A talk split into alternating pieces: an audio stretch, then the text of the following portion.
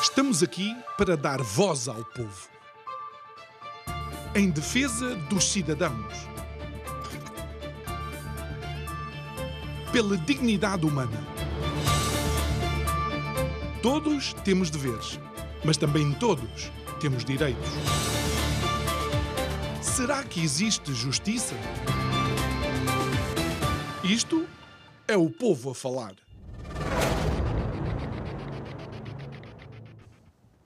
Olá, boa noite. Eu sou o João Nuno Pinto e muito bem-vindo a este Isto é o Povo a Falar especial. Se estiver eh, atento às nossas redes eh, sociais, for um dos nossos eh, seguidores, provavelmente durante este feriado de quinta-feira, 1 de dezembro, acompanhou com toda a certeza aquilo que foram os nossos posts nas ditas redes sociais, onde mencionávamos um programa dedicado aos negócios da bola. Bom, não somos de todo todo um programa desportivo, mas obviamente uma indústria com o peso e com a importância e capacidade de influência como tem o futebol, ainda por cima em contexto de campeonato do mundo, eh, pareceu-nos de todo acertado eh, conversar com uma cara que já nos é conhecida eh, relativamente a isto que podemos chamar os negócios da bola. E é nosso convidado de hoje o Dr. Pedro Brinca, é professor auxiliar da nova School of Business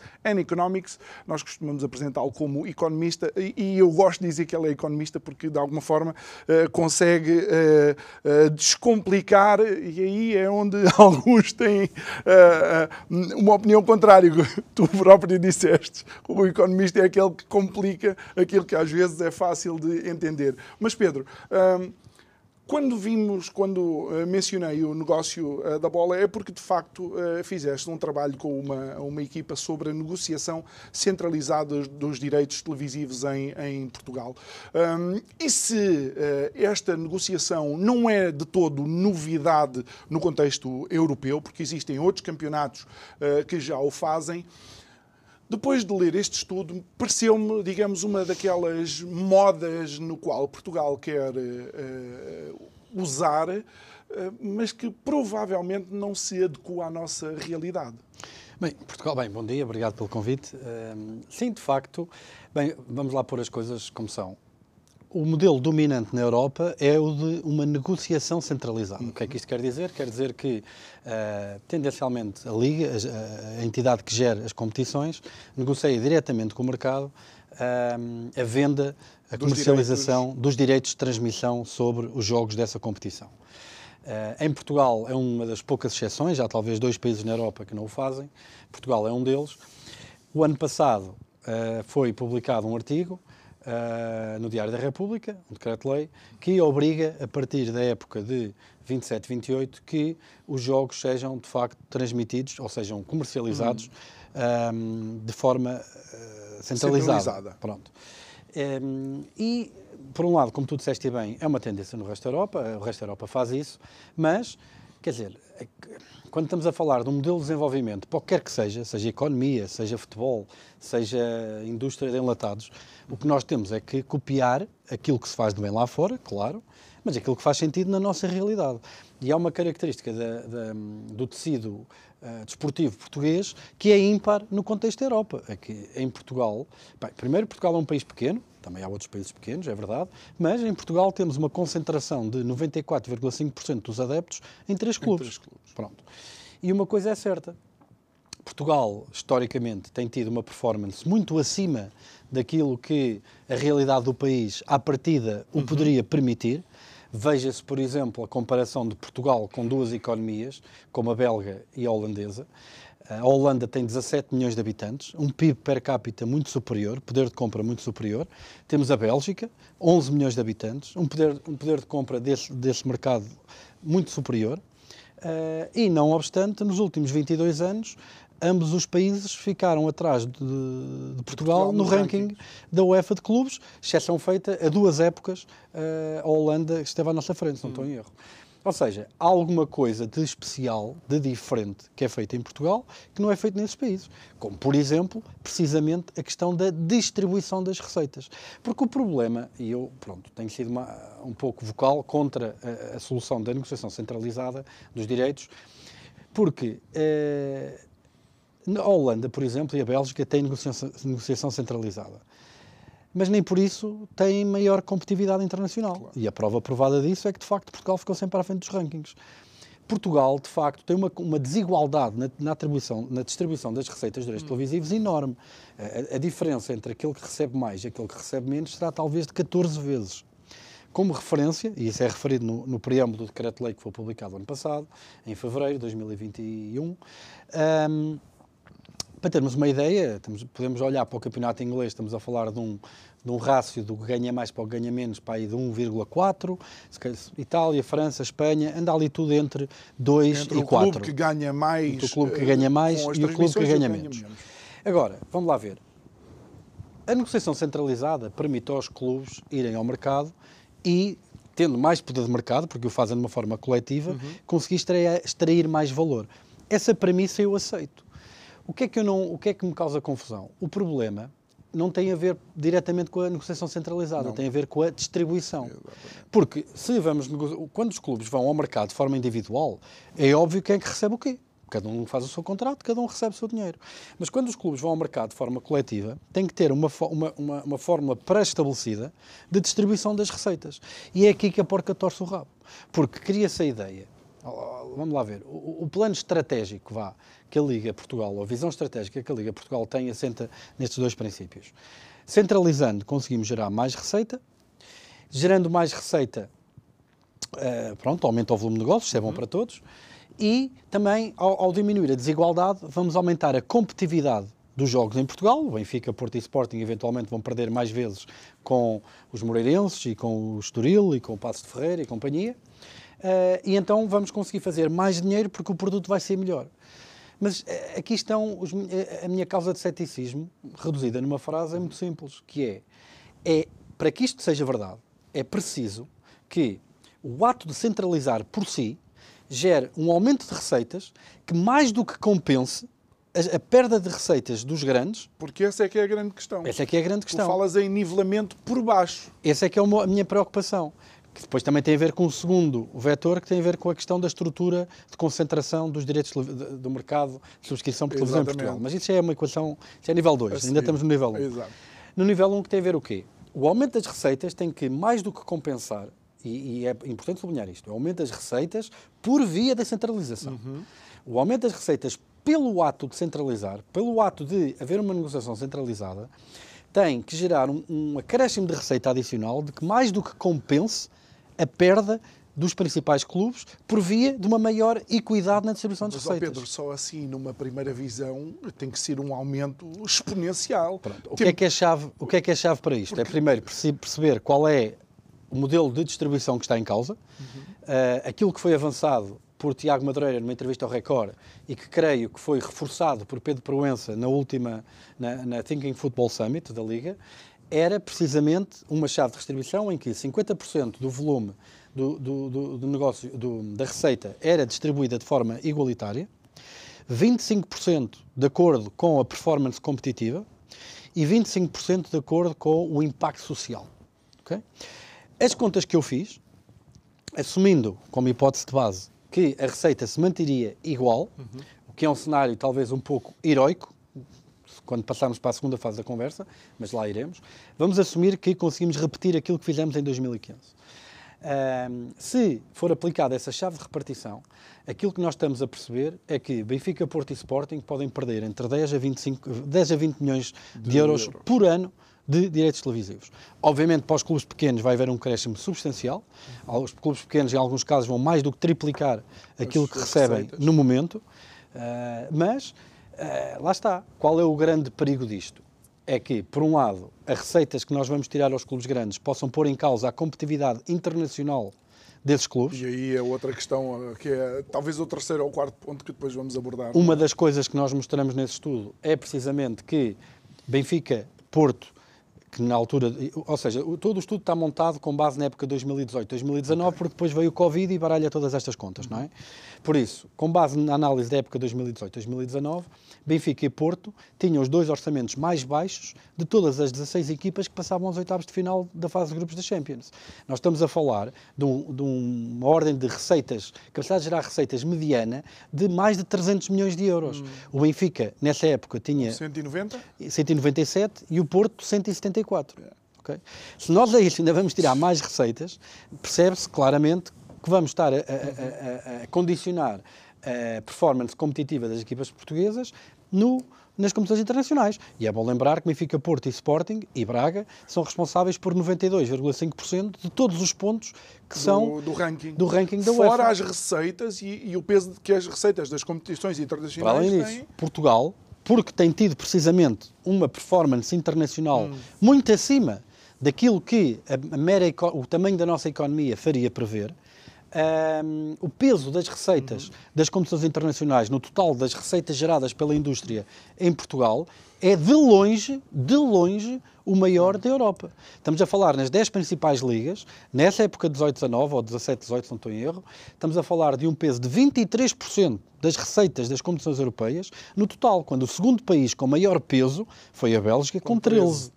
É isto que nós estamos a ameaçar. Eu duvido, mesmo para os clubes mais pequenos, eu duvido que se por via de uma perda de receitas dos principais clubes que vão às competições europeias. Hum.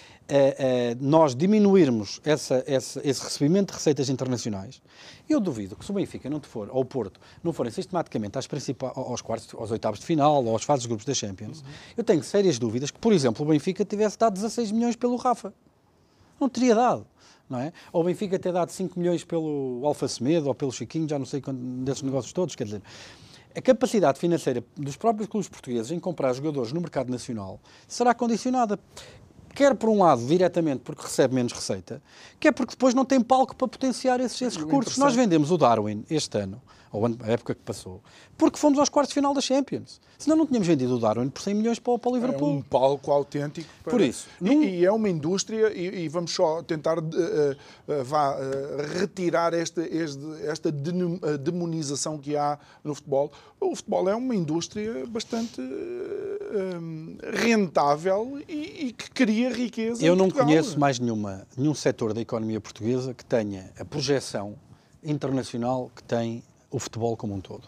Nós somos muito bons em alguns nichos, em algumas coisas em uhum. particular, mas numa área de, de, atividade em que Portugal tenha a projeção internacional, quer dizer, nós tivemos o melhor jogador do mundo de futebol de 11, o melhor jogador do mundo de futebol de sal, o melhor jogador do mundo de, futebol de, futebol de praia, o Benfica está em primeiro uh, em termos de receitas de venda de jogadores uhum. no mundo, em termos de Porto também lá perto, Sporting tradicionalmente uma academia com capacidade de exportar jogadores para o mundo inteiro.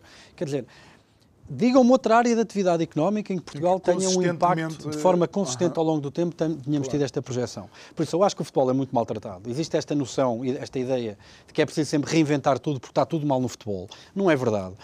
a indústria do futebol não é aquilo que parece nos, nos, nos debates da CMTV ou em que anda tudo, que aquilo mais parece uma peixeirada de, de outra coisa a falar se a bola entrou-se, não entrou-se, o árbitro isto, o árbitro aquilo, é primo do outro.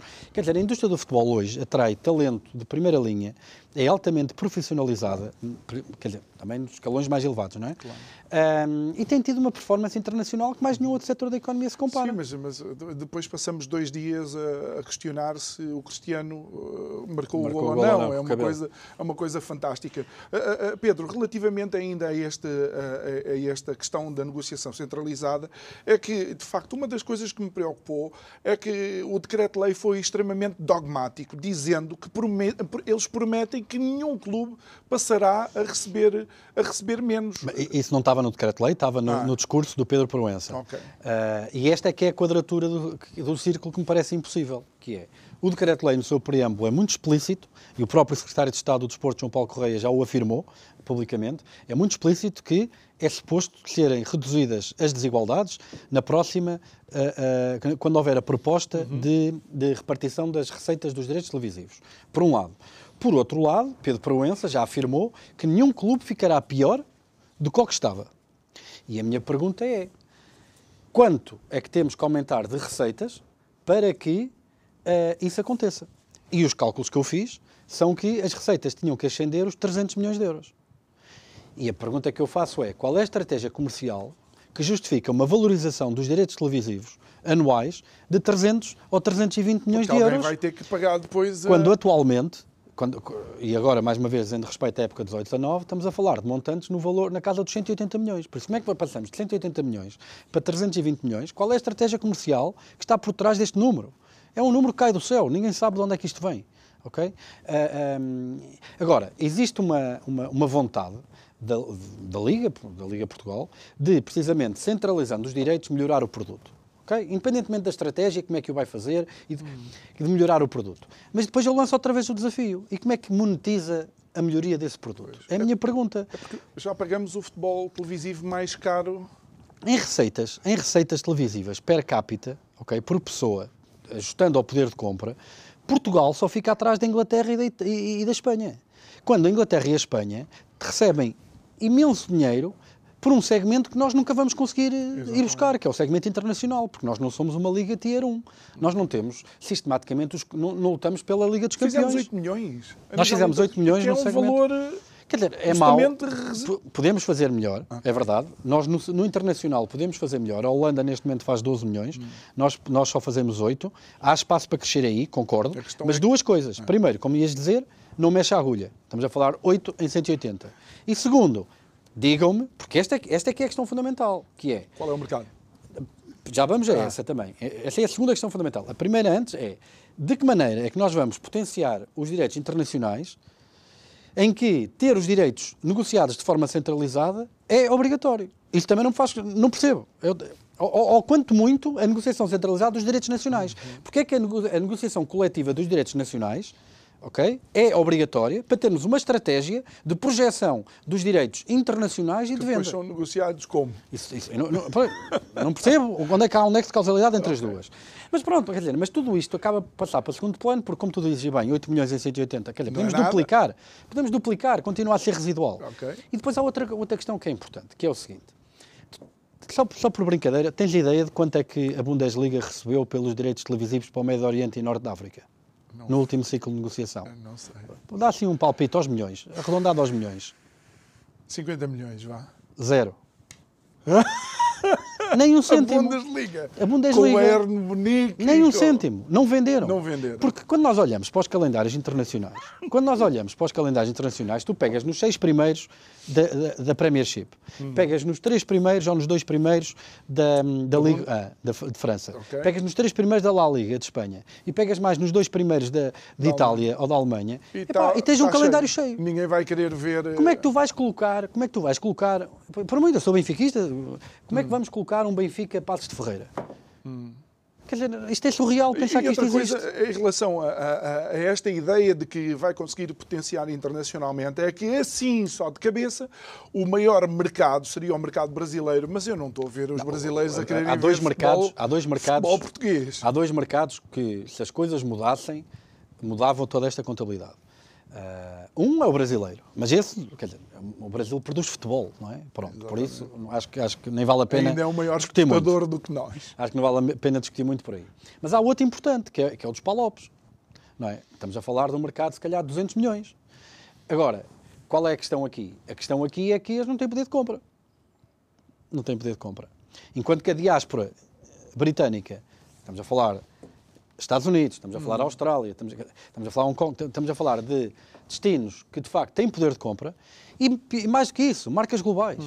Marcas globais, quer dizer, Manchester United é um Claro. clube ter um no mundo Um inteiro. Barcelona-Real Madrid é, é visto em toda a América Latina. E a questão aqui, exemplo. exatamente, e a questão aqui é, enquanto que a capacidade competitiva internacional dos clubes em Portugal for ditada pelo mercado nacional, em Portugal, na Espanha, Uhum, Portugal, com o mercado de 10 milhões, não tem condições de luta igual com os outros países da Europa. Até porque já, muito já nós fazemos. Exato. É, é- começaste por aí. E eu comecei por aí, por isso veja-se que o Ajax, que é o Ajax, em 18, 19, teve o mesmo volume de receitas que o Benfica. Quando o Ajax é de um clube com 17 milhões de habitantes, não é? Com poder de compra muitíssimo superior.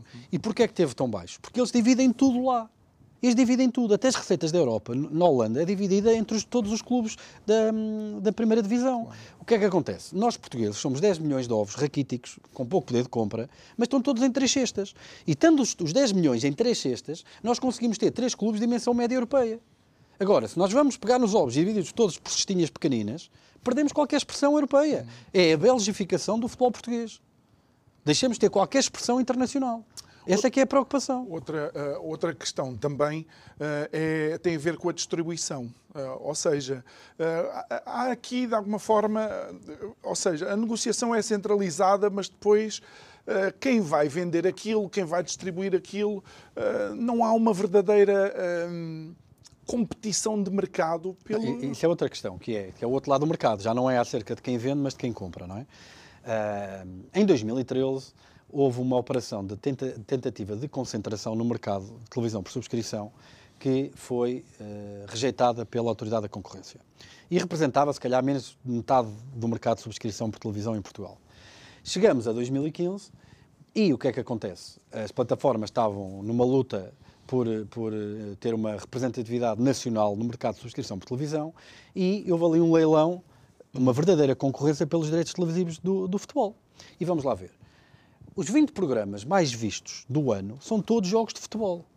Quem tiver o futebol, quem tiver o futebol é uma, é, é, é uma ferramenta, é um, é um objetivo estratégico para ter uma rede de televisão de subscrição que tenha cobertura nacional. Quem não tiver o futebol tem rascado a esse nível. Okay? Ponto 1. Um. E por isso é que chegámos a contratos de. O Benfica fez um contrato de 400 milhões a 10 anos, Sporting fez um contrato de 540 milhões uh, também, mas inclu, pronto, com objetos e âmbitos diferentes. Um incluía claro. publicidade, outro incluía não sei o quê. Mas que no relatório da Ernst Young, que está, que está uh, neste momento no site da Liga, e usando esses números, uh, representam para cada um dos três grandes cerca de 41 milhões a ano. Okay? Pronto. Foi isso que nós atingimos. E veja-se, uma das coisas que se fala muito como, ah, se nós centralizarmos, vamos conseguir aumentar o bolo e não sei o quê. E depois usam muito o milagre espanhol. Pois. Porque em Espanha é verdade. Centralizaram e no primeiro ano, ou seja, entre o último ciclo televisivo, de, de direitos televisivos em que a negociação era individual uhum. e o primeiro em que foi coletiva, houve um aumento de receitas de 54%. É verdade mas também houve um aumento de mais do que 54% uh, eh, na Bundesliga e eles já estavam centralizados. Uhum. Houve um aumento de mais do que de, de, mais ou menos da mesma ordem de grandeza em Inglaterra e eles também já estavam centralizados. E o maior aumento da Europa foi num país que tinha negociação individual, que foi Portugal, em que aumentou 104%. Por isso, este nexo de causalidade entre centralizar e aumento de receitas é, a meu ver, completamente falacioso. Hum. Agora, o que é que aconteceu depois em 2016? Em 2016, volta a haver uma nova tentativa de concentração no capital da Sport TV, em que nós, Mel e Vodafone, conjuntamente com a Control Invest, estão todas no capital da Sport TV. Este, esta, esta, esta operação, chamada Operação Quadrado, porque agora eram quatro, não é? foi a Autoridade da Concorrência uhum. e, inexplicavelmente, a Autoridade da Concorrência deixou passar isto. O que é que aconteceu a partir daí?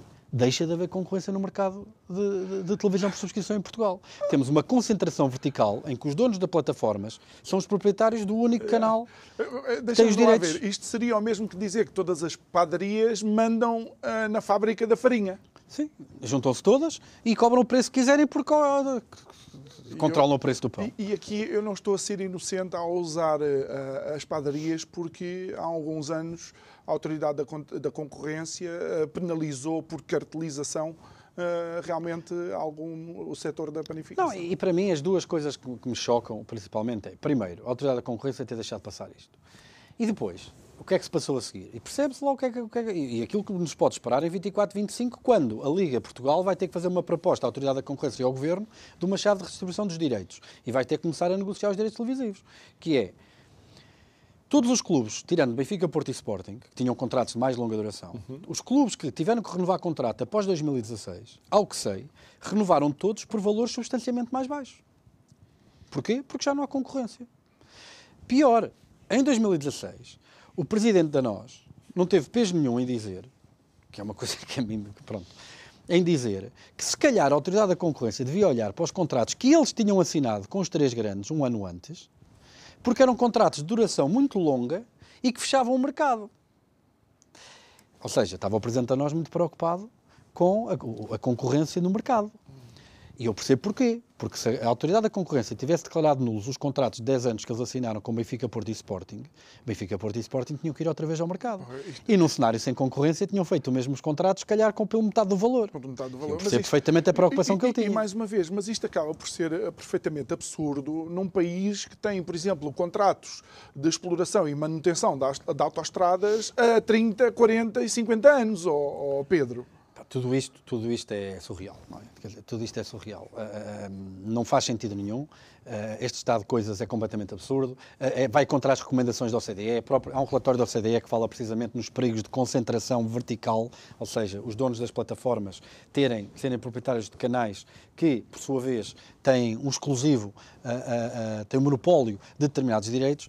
Quer dizer, e, e, e, falam, por exemplo, temos a questão da Eleven. Não é? A Eleven também é um canal com direitos esportivos. Uhum. Mas a questão essencial aqui da Eleven é o seguinte: não é um cenário de concorrência igualitário, como é óbvio.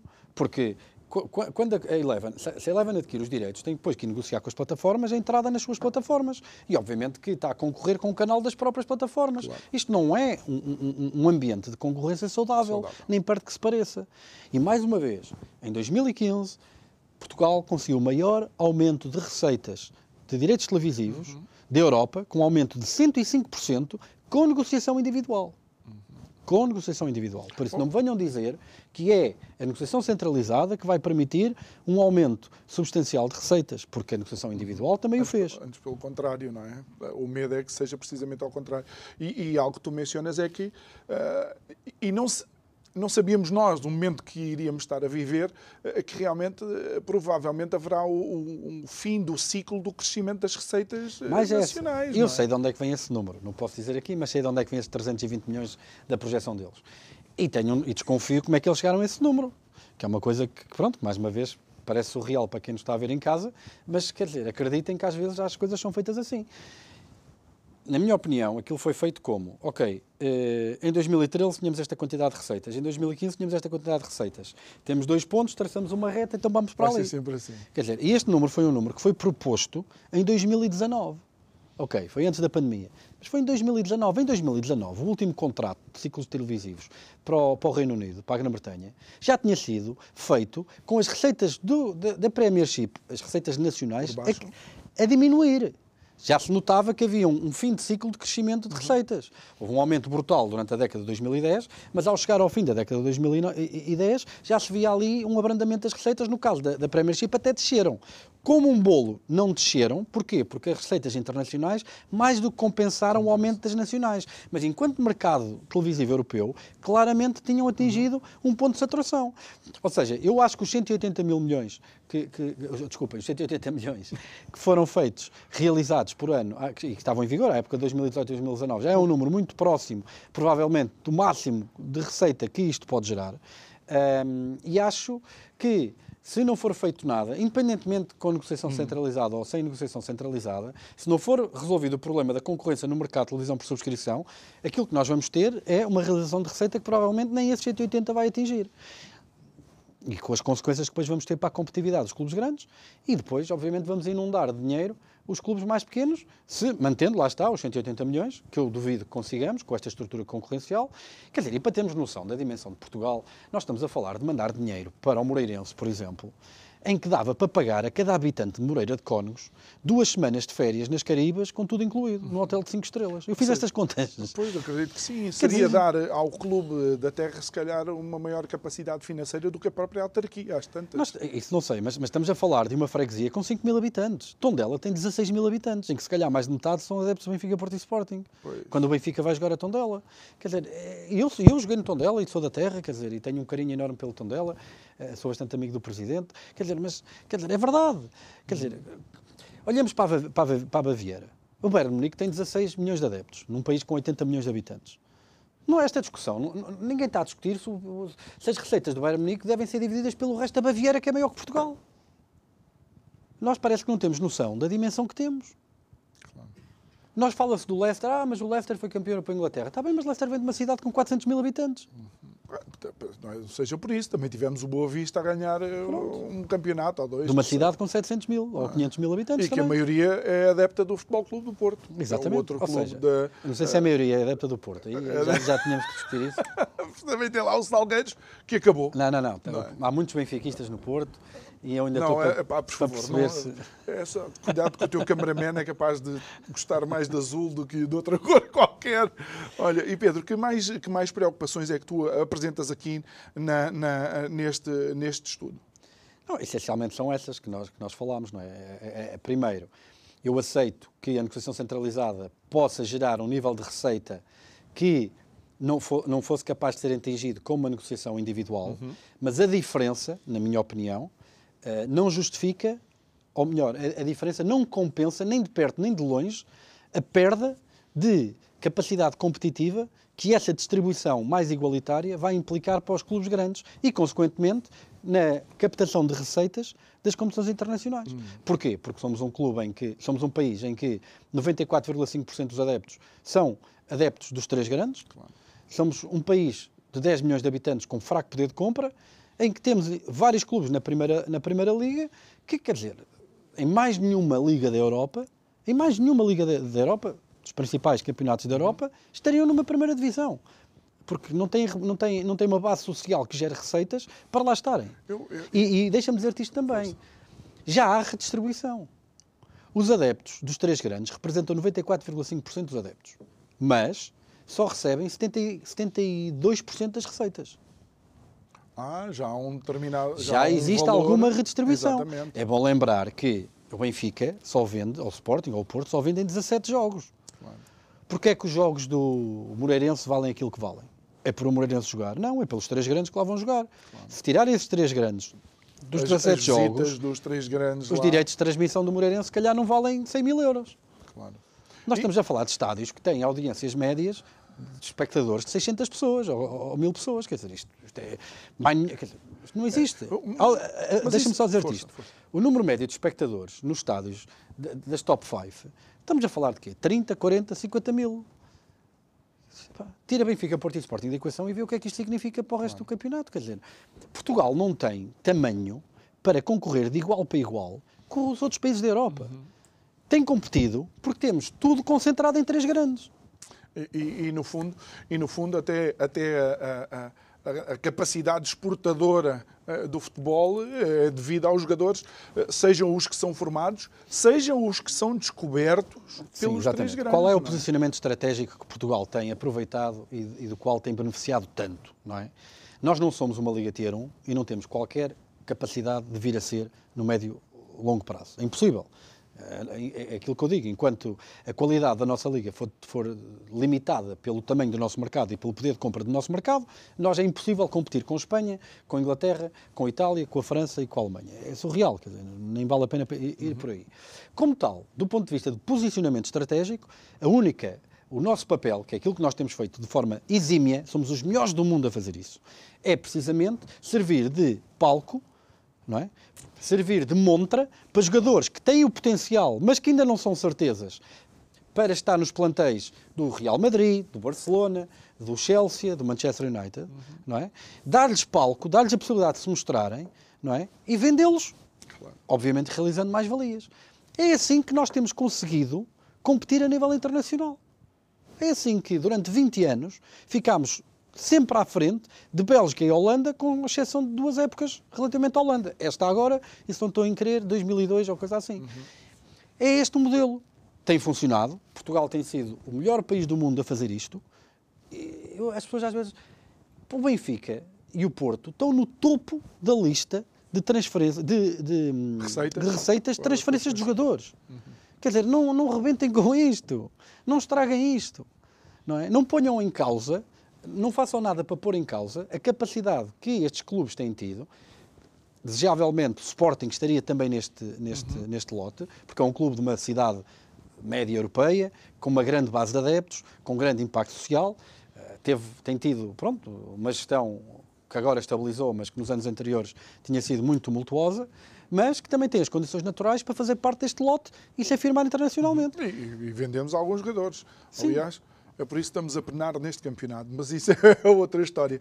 Uh, uh, Pedro, sabes que eu, sendo adepto do basquete, os Estados Unidos é uma, é uma referência, obviamente, e a NBA.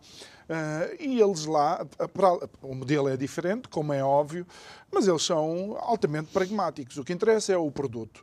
E, e, e, é delicioso ver eles a escolherem os jogos para a noite da consoada, os jogos para o 4 de julho. Eles eles olham para as equipas e olham para o produto e dizem: não, este produto vai ser vendido naquele dia, eh, porque é que eh, aqui não utilizamos esse isto? É o argumento, esse é um argumento da, da Liga Portugal para ter a, a, centralização dos jogos, a negociação centralizada, que é um maior poder para, entre aspas, uh, obrigar os clubes a trabalharem em conjunto para melhorar o produto. Eu não vejo nexo de causalidade nenhuma aí, claro. porque nós sabemos que a Liga faz aquilo que os seus associados mandam, e cada clube da Primeira Liga tem dois votos na Assembleia Geral, cada clube da Segunda Liga tem um voto e aquilo que eles votarem é aquilo que se faz. Ponto. E, e, Por isso eu também estou para perceber de que maneira é que a negociação centralizada vai dar mais poder à direção da Liga para fazer seja o que for. Uhum. Mas, mas aqui, uh, e, e, ressalvando isto, uh, a NBA garante a competitividade porque o sistema de recrutamento é completamente diferente. As piores equipas vão buscar os melhores jogadores que saem das claro, universidades. Duas coisas, duas coisas acerca disso. Bem, primeiro, a NBA é uma competição fechada, ponto 1, um, não há subidas de divisão. Nós tivemos um teste cultural disso com a, com a, com a, com a hipótese da Superliga uhum. e que foi amplamente rejeitada por toda a base de adeptos. Uh, nós não queremos ter uma competição fechada, queremos manter o sonho uh, de, de facto, um clube que possa nascer hoje vir a ser campeão europeu quer dizer, a probabilidade prática é quase zero, mas ela existe, então claro. mantém-se um bocado o romance no futebol, não é? Eu acho que isso faz os adeptos e isso é importante. A segunda coisa tem a ver com outra identidade, que é o futebol na Europa é identitário, é tribal. Okay? Hum. As pessoas são dos clubes.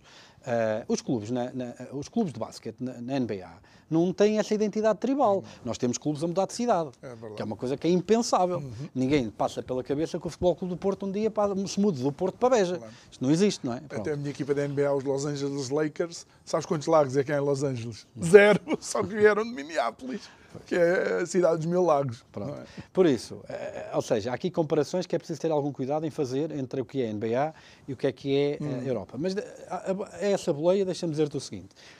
Será que esta ideia de que nós, que os clubes portugueses, estão muito limitados pela dimensão do mercado nacional e não têm capacidade de ser nível 1 na Europa, estão num tier abaixo dos principais uhum. campeonatos, será que isto significa que nós não podemos ter a ambição de um dia eh, ganhar uma competição da Champions ou coisa assim. E duas coisas acerca disso. Primeiro, numa competição eliminar, há sempre a esperança, não é? Se for a 20 jogos, se o Benfica jogar 20 vezes com o Bayern Munique, certeza que não vai ganhar os 20, não é? Ou não vai ganhar a maior parte deles. Mas, numa prova eliminar, num jogo, num dia bom, até pode acontecer. Uhum. Não é muito provável, mas até pode acontecer. Essa é a primeira. Enquanto as provas forem eliminar, uh, nós temos essa esperança. Segundo, há aqui uma questão, que é, apesar de nós não termos o modelo da Superliga ter sido rejeitado, a Champions tem estado constantemente a expandir-se. Era para expandir-se em quatro jogos este ano.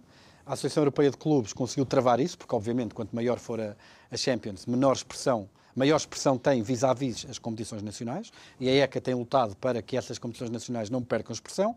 Mas a nós não nos interessa isso. A nós interessa-nos que realmente a Liga dos Campeões cresça. Porquê?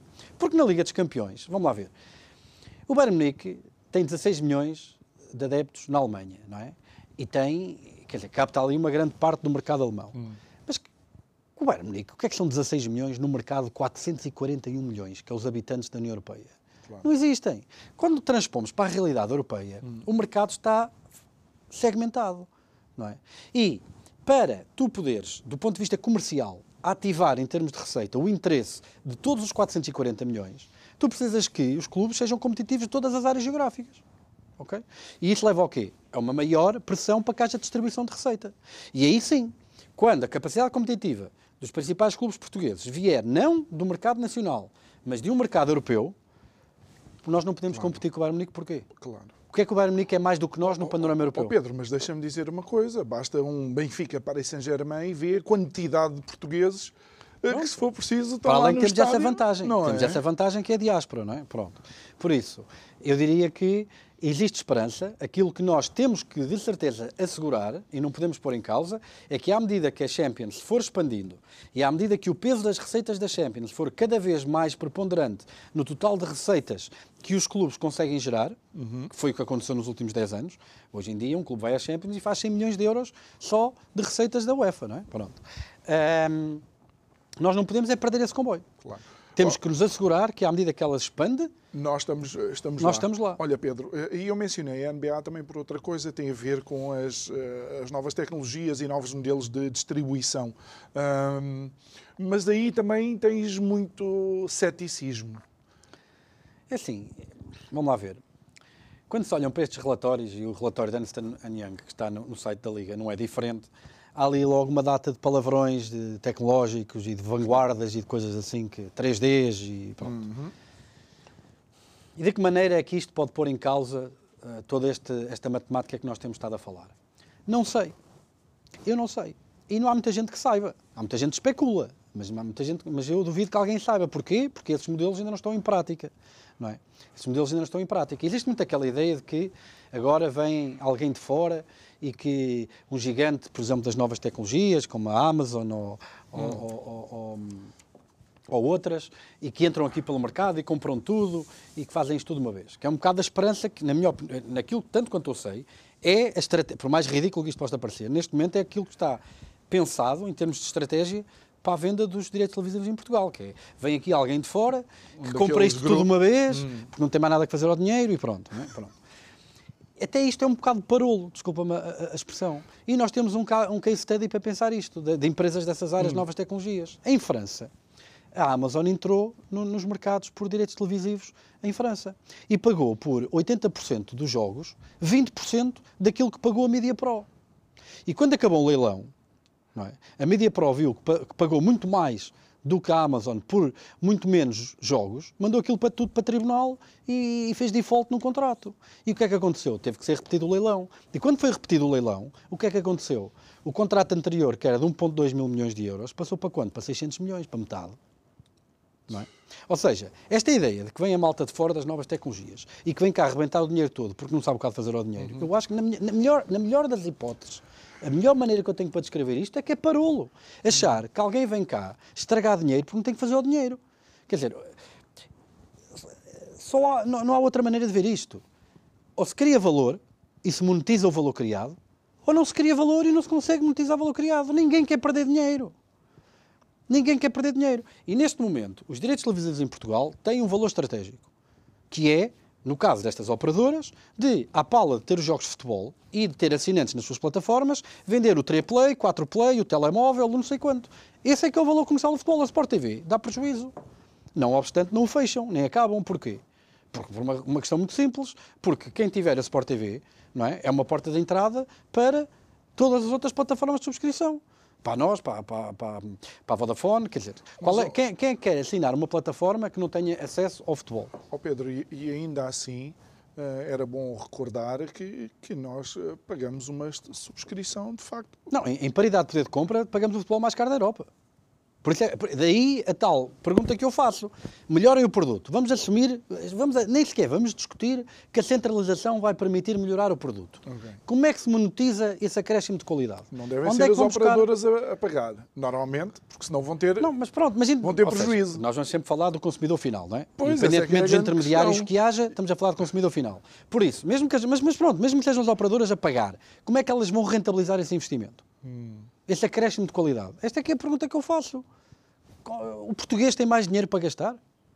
Eu não estou a ver como. Não estou a ver.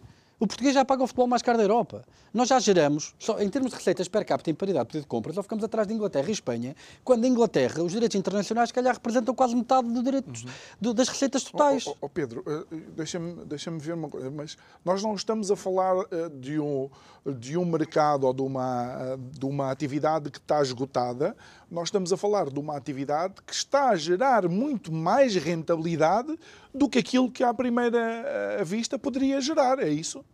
Não, o futebol. O que eu digo é que não consegue gerar mais. E, ou seja, mas porque Por está esgotado mesmo... ou porque já fazemos muito. Porque o português não tem dinheiro. Isto é um produto para o mercado nacional. E a procura interna está estagnada. Não é? nós, não temos nós não temos capacidade financeira. Vamos lá ver. Para chegar aos 325 milhões de euros de receita da Sport TV, por exemplo, aqui muita matemática à mistura, mas para termos um, um, uma ordem de grandeza de, de geração de receita a esse nível, aquilo que nós precisávamos era de vender Sport TVs a 25 euros para um milhão de casas em Portugal. Ora, nós temos 4 milhões de famílias em Portugal. Uma em cada quatro tinha que assinar a Sport TV, a pagar 25 euros por ano. Alguém pensa que isto é possível? Sport TV neste momento tem quanto? 170 mil? Subscritores. Epá. Mas eu, eu quer dizer... Uhum. Agora, é assim, eu não estou por dentro. Todos os cálculos que eu fiz e a matemática que eu fiz foi com base em dados que estão disponíveis ao público. Ok? Eu aceito que quem esteja à frente destes dossiês tenha acesso à informação que eu não tenho e que possa desenhar uma estratégia comercial que justifique tudo isto. Epá, mas então digam qual é. Oh, mas, oh, oh, Pedro, isto parece algo uh, daquelas, daquelas ideias que em Portugal, só porque se decreta, o mercado vai funcionar. Quer dizer, eu acho que há aqui também uma questão estratégica, que é por parte da Liga Portugal, não é? Quer dizer, a Liga Portugal, de facto, uh, consegue crescer, não é? Se tiver a gestão dos direitos televisivos, não é? Que, e, e, isso eles têm a ambição de, primeiro, projetar a marca Liga Portugal, valorizar essa marca, para depois monetizarem essa valorização, de passarem a estar mais ativos em vários aspectos de venda do produto, de marketing, etc. Existe aqui uma estratégia de crescimento da Liga, substituindo algumas das responsabilidades que historicamente têm estado nos clubes. Hum. Percebe-se que haja algum mérito nessa, nessa, nessa, nesse intento, porque de facto pode haver algumas economias de escala, não é? Estamos a falar de clubes da primeira divisão que não têm departamentos de marketing como deve ser, não é? E então aí, se a Liga Portugal de forma centralizada pode ganhar escala e fazer essa negociação por eles, não é? Ter planos de marketing que possam servir todos os clubes, uma vez que alguns clubes de forma individual têm uma dimensão suficientemente pequena uh, para não conseguirem fazer isso de forma autónoma. Pá, mas é residual. Claro. Até, at the end of the day, alguém tem que pagar isto. E o português, não estou a ver o português com mais dinheiro para meter no futebol. Achas que, por exemplo, eh, e, e, e, e recordo-me do tempo em que eu, em que eu vivi em, em Espanha, em que tu vias um jogo entre um Betis e um Albacete e, e, gostavas de ver aquele produto, ou seja, o próprio jogo de futebol valia a pena ver, mas porque também os estádios ainda assim estavam cheios. Não, é assim, primeiro, nós não temos. Vejam o que é que aconteceu aos estádios do Euro, não é? Nós não conseguimos encher. Quer dizer, o Benfica tem uma audiência de espectadores que este ano, as coisas estão a correr bem, é capaz de andar perto dos 40 e muitos milhões, mil, mil, mil. Uh, mil por pessoas no, por jogo. Sporting e Porto andarão nos 30 e tal, uh, uh, mas quer dizer, depois há ali um hiato, há o Guimarães, que é um epifenómeno, uhum. mas depois há ali um hiato brutal. Há ali um hiato brutal, não é? Quer dizer, ou seja, Vamos melhorar o produto, sure. Eu acredito que com a centralização e jogos mais equilibrados, até admito que possa aumentar um, um certo interesse, porque realmente os, os, grandes não ganham os jogos todos. Mas, mas mais uma vez, primeiro, onde é que, como é que vamos monetizar isso? E segundo, que é aquilo que ninguém fala. O que é que temos que dar em troca? E se aquilo que tivermos que dar em troca é a competitividade internacional nas provas europeias. Vamos, vamos perder e muito. Val, faz sentido? Olha, e Pedro, eh, valeria a pena mais eh, Benfica-Porto, Benfica-Sporting, Sporting-Porto? Isso vamos a, outro, a, outro, a outro, outra questão que eu não aflorei muito porque acho que é um dead end político. Dois minutos. que é um dead end político, que é a reestruturação das competições. Qual é o problema de qualquer reestruturação das competições? Qualquer reestruturação das competições quer exatamente aquilo que tu dizes, que é mais jogos de grande interesse. O problema é político. Porquê? Qualquer reestruturação das competições tem que ser aprovada em Assembleia Geral da Liga. Em Assembleia Geral da Liga, os votos são todos Os igual? votos são de todos, não é? Os clubes da Primeira Liga têm dois votos cada um, os clubes da Segunda Liga têm um voto cada um, e obviamente que eles nunca vão votar para se auto-excluírem das competições, porque qualquer reestruturação das competições para haver mais Benfica Portos, mais Sporting Portos e mais Benfica Sporting, o que aquilo tem que haver é uma redução dos clubes na, na Primeira Liga, não é? Só que como é que nós fazemos isso? Não fazem porque eles nunca na vida vão aprovar isso em Assembleia Geral. Por isso é que eu nem. Obviamente que isso seria uma, uma, uma, maneira de crescer. Não porque depois as pessoas até pudessem pagar mais, porque lá está, temos aqui a questão do poder de compra, mas pronto, pudessem gerir mais alguma receita. Mas em termos de publicidade, sem dúvida. Porque vender um Benfica Porto, em termos de publicidade, vale muito mais do que vender um Benfica Varzinho, não é? Ou, ou, ou um Benfica Moreirense. E aí sim, Aí sim, era outro, era outro filme. Traz muito mais dinheiro, não porque as pessoas estejam a pagar mais, mas porque a publicidade ia valer mais dinheiro. Mas é, é, é um beco sem saída do ponto de vista político, porque tem que ser aprovado em Assembleia Geral da Liga e os clubes nunca na vida são autoexcluídos das competições. E, e, Pedro, achas que uh, isto é mesmo para avançar? A minha esperança é que não. a minha esperança é que não. Um, hum esta ideia de que isto, foi, isto, é uma, isto é a lei e temos que respeitar a lei é uma ideia falaciosa, porque nós também tivemos o cartão do adepto e um e movimento de resistência do, do desporto mudar. conseguiu mudar a lei outra vez. Vamos, vamos aguardar então para cenas dos próximos episódios que o futebol e o desporto em Portugal também é tão profícuo. Pedro Brinca, obrigado por ter obrigado. estado aqui connosco, obrigado a si que nos acompanhou. Espero que tenha tido um bom feriado, desejo-lhe uma boa sexta-feira se estiver de ponto. Até segunda.